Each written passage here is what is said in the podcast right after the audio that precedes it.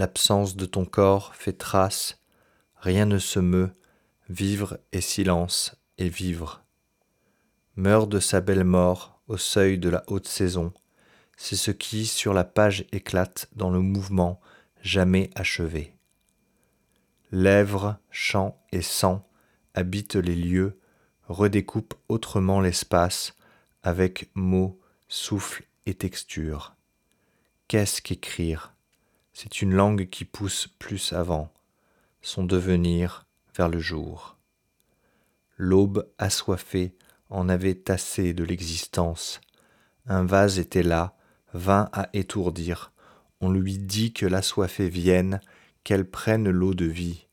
D'une voix éteinte, l'aube quête l'ivresse, entraînée par ce qui bouge, en remous s'y glisse, perd pied, éprouve le réel.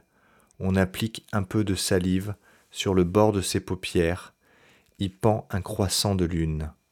C'est dimanche, la ville encerclée pleut sur ma tête.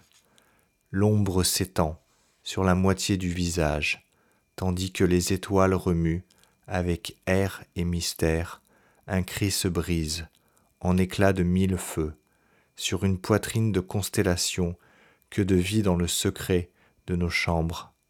Voyageur, tu n'es pas en retard, là où tu es attendu.